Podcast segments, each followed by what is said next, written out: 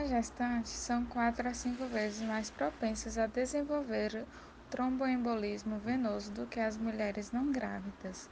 Estima-se que a incidência global esteja entre 0,76 a 1,72 por mil gravidezes. Durante a gravidez normal, há a presença dos três componentes da tríade de Virchow. Primeiro, nós temos a, a estase venosa pela diminuição do tônus venoso e a obstrução do fluxo venoso pelo aumento do útero.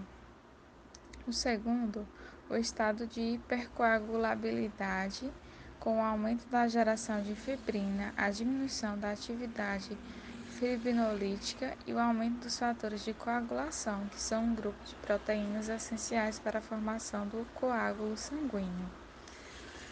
Terceiro, nós temos a lesão endotelial devido à anidação, que é um processo de implantação do óvulo fecundado